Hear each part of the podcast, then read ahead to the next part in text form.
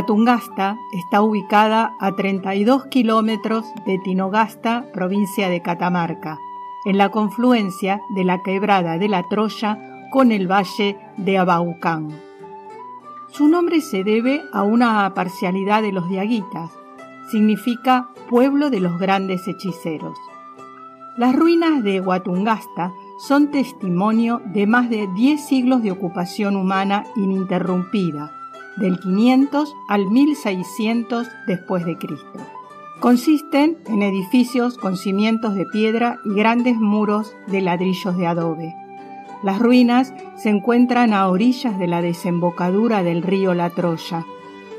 A ambas orillas del pequeño y torrencial río se observan esparcidas gran cantidad de adobes y piedras de sillería que sirvieron para las murallas, en especial de las viviendas.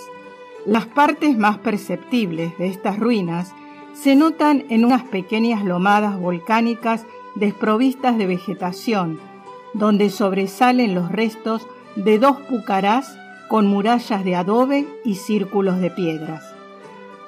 Huatungasta es el único sitio con influencia inca de estas características en el noroeste argentino. Debió servir de plataforma de desplazamiento de un lado a otro de la cordillera vinculando regiones de rica minería y propiciando intercambios entre zonas bien diferenciadas en cuanto a la producción de recursos naturales. Los incas convirtieron a Huatungasta en un sitio administrativo con rango de capital provincial. Una de sus características sobresalientes es la de contar con dos plazas, a imagen y semejanza del Cusco. La llegada de los españoles al valle significaría el fin del predominio de las culturas autóctonas y el comienzo de su paulatino empobrecimiento, despoblamiento y deterioro. Su particular arquitectura de adobe, especialmente frágil a las inclemencias del tiempo, y la brutal mano del hombre colaboraron para la casi total destrucción del sitio. En 1997 se lo declaró Monumento Histórico Nacional. Les recomiendo que si van por la zona, no se lo pierdan.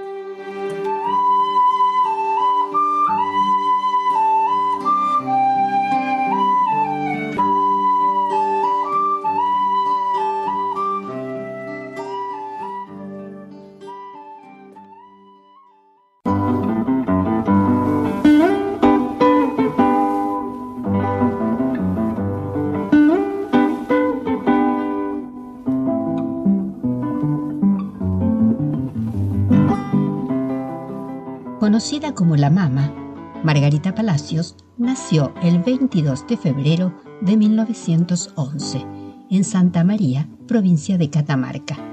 Compositora y cantante de música folclórica, está considerada como una de las precursoras del boom folclórico argentino, producido a partir de la década de 1950.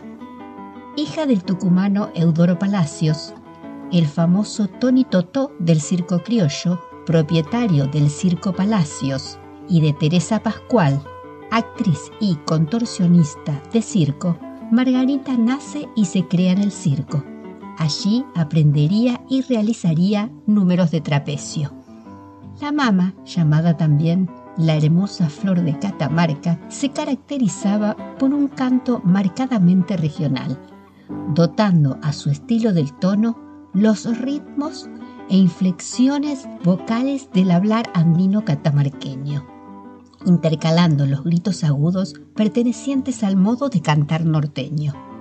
El músico Polo Jiménez, autor de Paisaje de Catamarca, la definió como pedazo de tierra que canta. Sus hijos Eudoro II, Margarita Dolores y Ángel Toribio fueron integrantes del conjunto de la folclorista, siendo ellos los primeros acompañantes en las grabaciones, tanto en coros como en instrumentos.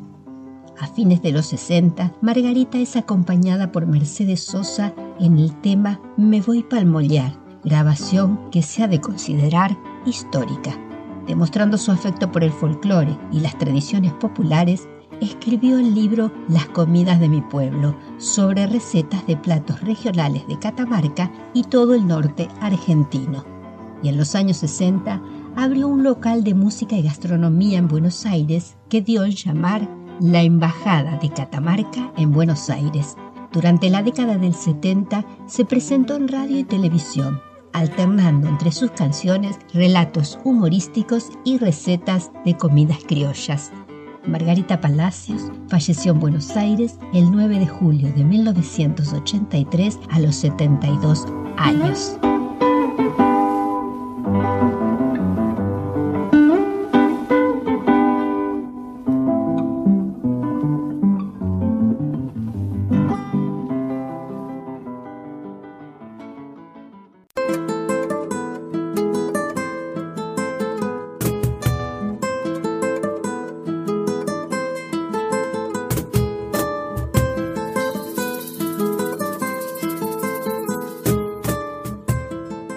Inti Raimi es la tradicional fiesta del sol considerada uno de los acontecimientos más importantes de la cultura andina y en el sitio arqueológico Fuerte Quemado, en las proximidades de Santa María de la provincia de Catamarca, es donde se celebra esta fiesta.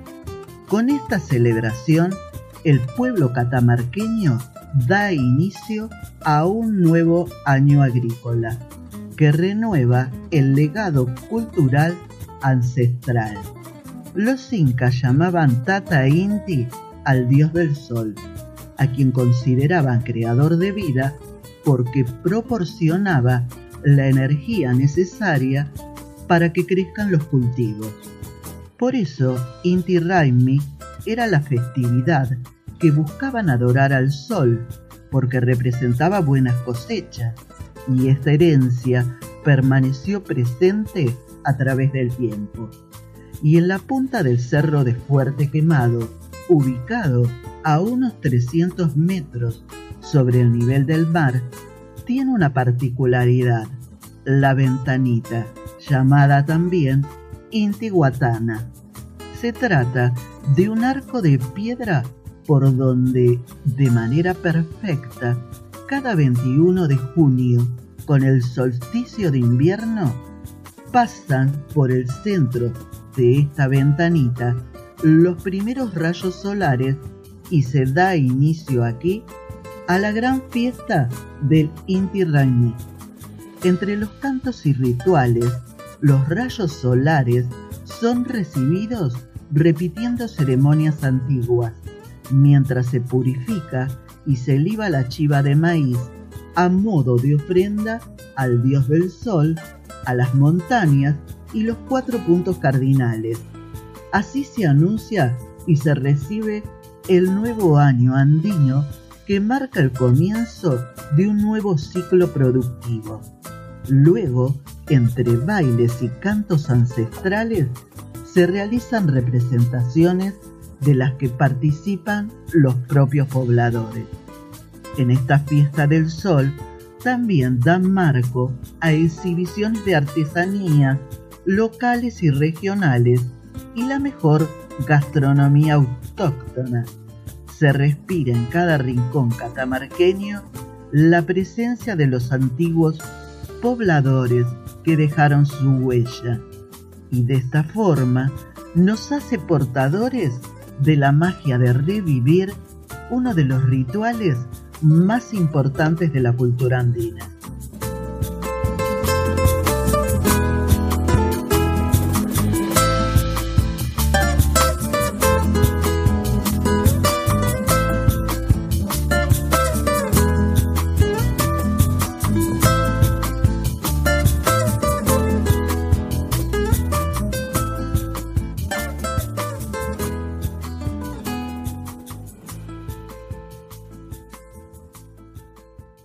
Argentina, un recorrido por sus historias, te espera la próxima semana con un nuevo episodio. Suscríbete.